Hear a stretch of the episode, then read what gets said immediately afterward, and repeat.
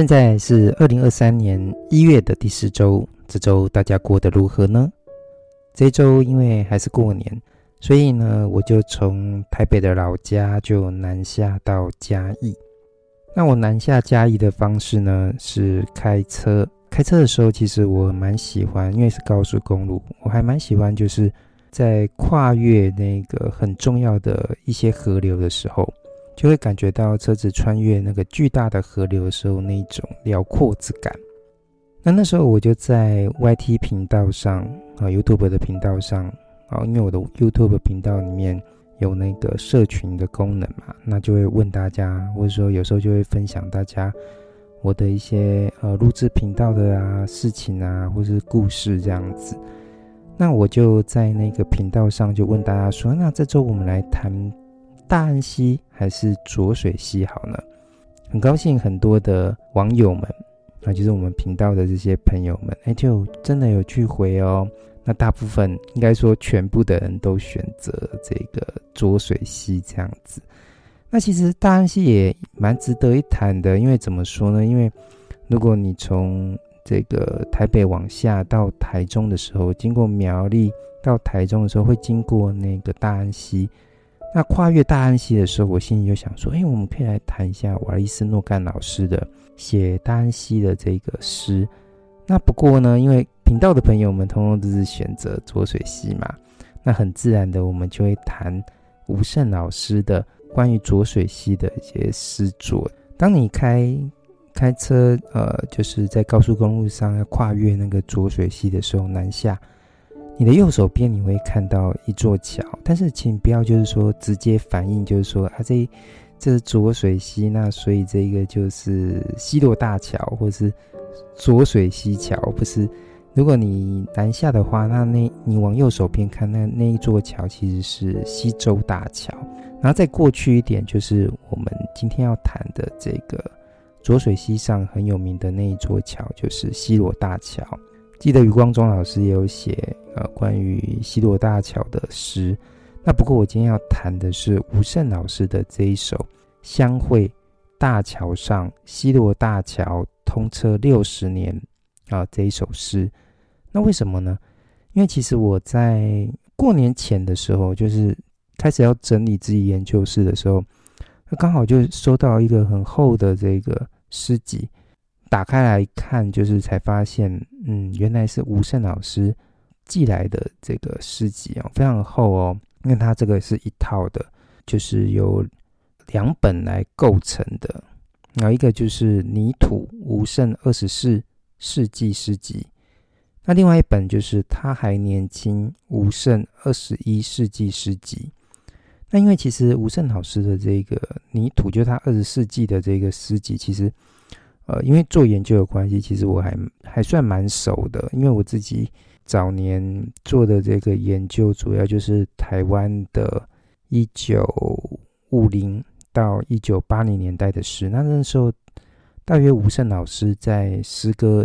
呃起步，或是进而就是成熟、建立他自己风格的时候，大约就是在我研究的那一段区间，所以他的。一些诗作，因为吴胜老师的诗也有入选我小时候的国文课本，所以对二十世纪的这个吴胜老师的诗，其实我还算是有点熟悉。那所以我就比较专心去读这个吴胜老师的二十一世纪诗集哦，这个部分就是他还年轻这个部分。那其中呢，就有读到这一首《相会在大桥上》，因为他写的是西螺大桥。我就有兴趣，就是说，哎，跟余光中老师写的会不会，呃，有有些比较不一样的地方？所以这周我们就来顺着网友们的选择，哈，我们就来读这个吴胜老师写关于浊水溪的这一首诗。现在我来为大家朗读这一首诗：相会大桥上，西螺大桥通车六十年。吴晟的诗，谢光华朗读。日治时期三十二座桥墩，民国年代的钢铁桥梁，撑起一座大桥，从西周到西罗，穿越岛屿南北两岸，衔接断裂的身世与记忆。鲜明冒险摆渡，涉水闯荡，一则一则走入传说故事。我们从此岸彼岸相会在桥上，牵手聆听水源被拦截换来风沙，时而激昂，时而沉吟，却仍然美丽的轻轻传送，仿佛先民声声句句恳切吩咐，成长于诗，耕作于诗，梦想扎根于世的世代子孙啊！水源是浓香的命脉，浓香是岛屿的粮仓，请坚定意志，共同守护。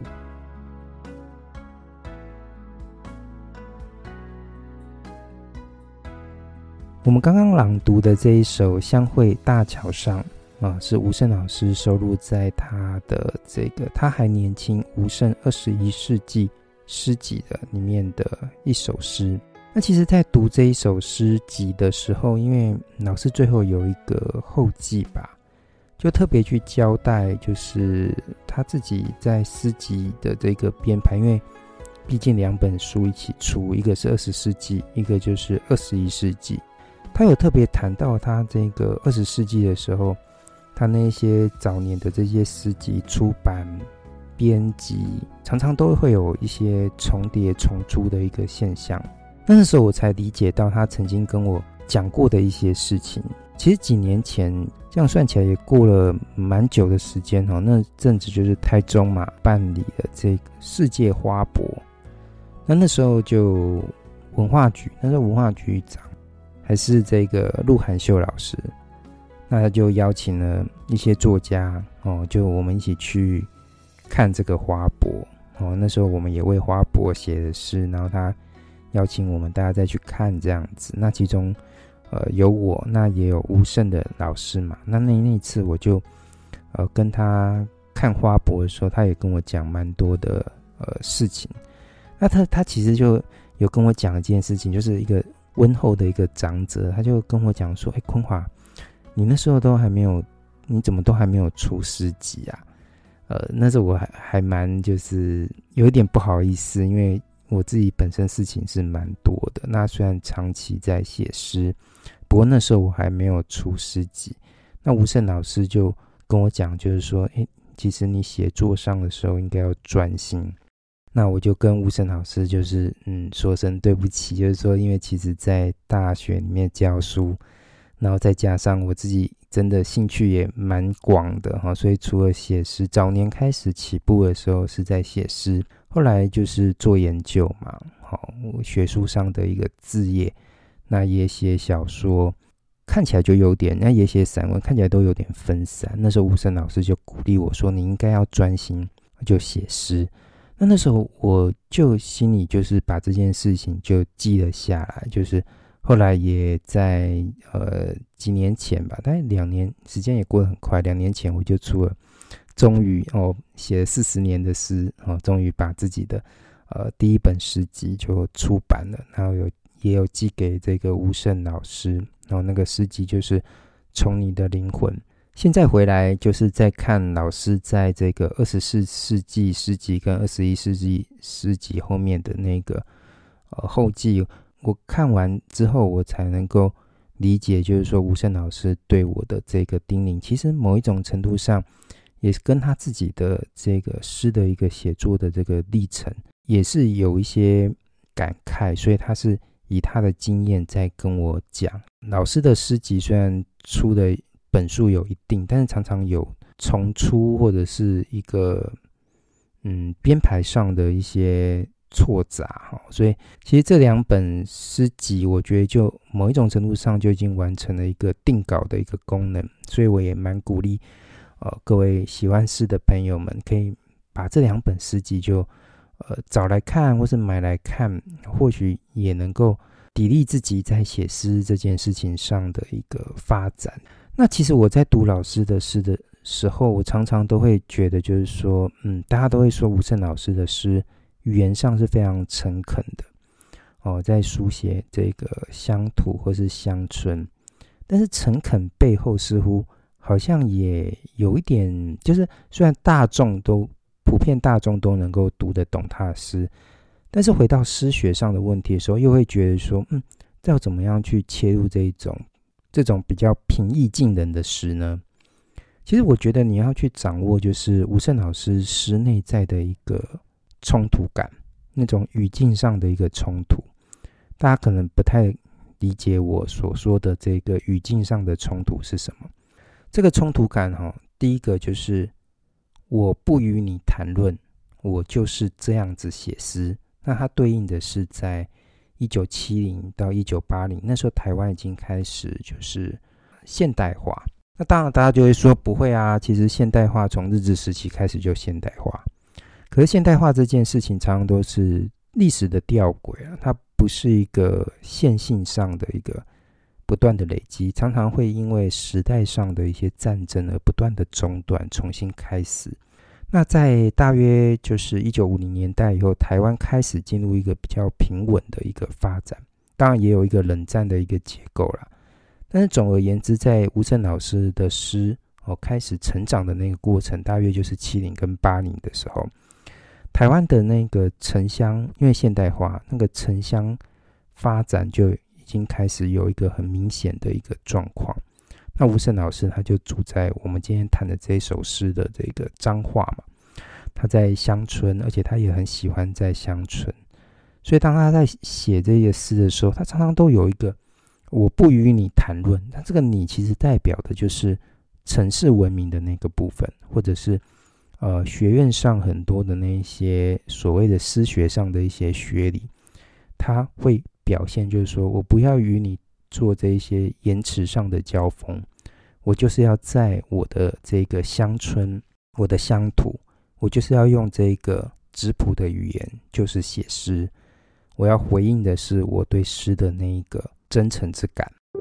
可是到了二十一世纪的时候，我觉得他的那个冲突又又在更加深。就是说啊，现在二十一世纪的时候，其实面对这个文明袭来啊，就是现代化，其实在一九七零到八零年代的时候，其实就已经开始城乡差距，或者说现代化已经开始朝向这个乡村去发展。可是到二十一世纪的时候，它开始更变成的是一种企业化的一个剥削。到了二十一世纪的时候，我觉得他的语言又表现出一种面对文明啊，或是企业的这一种现代化的一个剥削的时候，他固然要起身抵抗，但是他发现他自己也只能写一首诗。所以在上一个世纪的诗，就是说我不与你谈论，我就是这样写诗。可是到了这个二十一世纪的时候，他会变成说：我起身抵抗现代化剥削，但是我发现我好像也只能写一首诗。所以在这样的这个冲突之下，你就会发现啊，吴胜老师的诗，要不一定就是说你要看他写什么样的一些乡村的一个面貌，可能更重要的是要去看他诗里面怎么去回应他内在的这种心理上的一个冲突。从这个方面去理解的话，你就会看这首诗，它的耐读性就在于说，它透过这个桥，看这首诗的题目就非常有趣啊，就相会哦，这个大桥上，谁会在桥上相会呢？你想到大概是那个七夕的时候吧，这个牛郎与织女，但是它这个相会的意思不是在那个意思上，不是在爱情这件事情上。而更重视的就是一种桥本身的一种衔接性跟连接性，好，就是交通的一个功能，从此岸到彼岸。不过这首诗在它的第一段的时候，它就不只是要跟你单纯说，啊，一座桥只是一个现实空间上的一个连接，它可能更面对的是属于时间跟历史的。所以这首诗他说，嗯，有一座大桥，撑起一座大桥，从西周到西罗啊，这在可能是彰化哦，云林一带这样子。可是他已经扩展，就是说，哦，不只是这样，他还甚至就要试图要去衔接是台湾的南北两岸，甚至呢，哦，就跨越了所谓的空间，而进入到这个时间，试图要去衔接断裂的什么呢？身世跟记忆，这自然有台湾的这个历史跟政治上的一个冲突上的一个隐喻。所以，一座桥本身的一个通车哦，它通车六十年，相会在大桥上，它似乎就要去粘合或是连接这些此岸跟彼岸之间的地理，甚至是那些断裂的不同的历史的一个脉络。所以这首诗其实读完这个第一段的时候，它已经就把整个诗的这个意思就已经呈现出来了。那中间的这些段落哦，包括这个鲜明的摆渡啊，哦，走入这个传说的故事，就有点像是诗的一个过渡的一个过程这样子。然后最后的这个段落的时候，就会感觉到说，哦，这个一个长者的一个叮咛嘛，因为他是见证这个嗯西螺大桥通车六十年，那他也居住在这个岛屿这个彰化。从一个长者的一个身份上哦，去完成了一些叮咛这样子，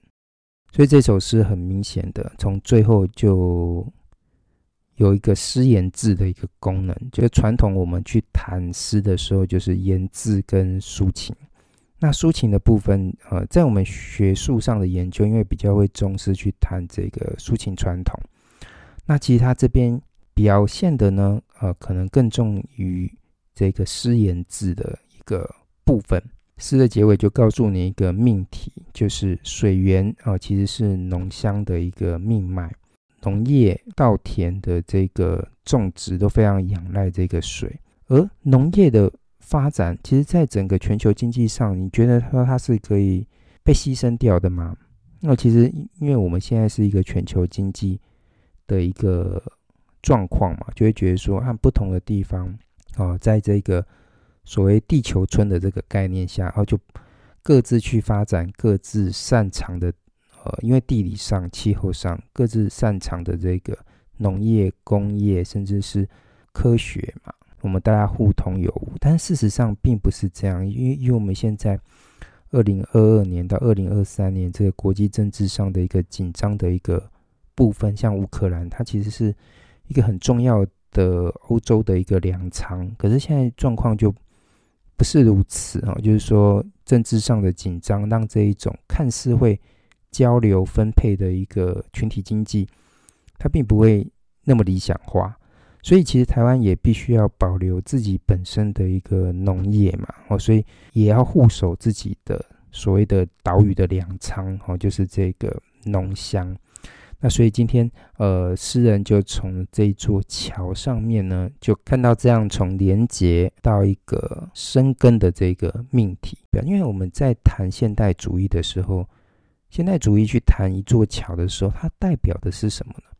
它代表是一个过程。所以最具代表性的那一幅画就是孟克的《呐喊》，就是有一个人在呐喊。可是大家要注意到一件事情，就是，诶，这个呐喊的人在哪边呢？你仔细再重新去看这幅画的时候，你就会发现，他是在桥上呐喊。所以在我们谈现代主义的这个桥的时候，就会发现，就是说，嗯，我们那时候人的这个现代化的这个心灵，永远都好像是在中途之中，因为没有人会住在桥上嘛，对不对？在现代化的过程，我们好像永远都是在半路之上，找不到一个可以停止的一个地方。这是现代主义去谈这个桥的时候，呃，会去思考的一个切入点。但是今天这个诗人吴胜呢，他的桥呢本身就更重视的是什么？一个桥本身的一个传统的功能，就是连接、沟通，试图从这个沟通当中找到一个彼此怎么样呢？一个共同感。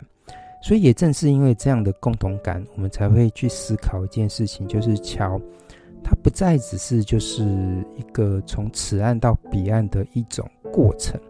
它更重要的是什么？很像是一种连接之感，把此岸跟彼岸呢就整合在一起，而使得原本啊互为彼此、互为他方的一些事物呢，得到了一个连接，成为一个地理上的一个共同的场所。吴胜，相会大桥上，西罗大桥通车六十年。这是我们在二零二三年一月的第四周跟大家分享的诗。下一周我们会遇到什么诗呢？连我也非常期待。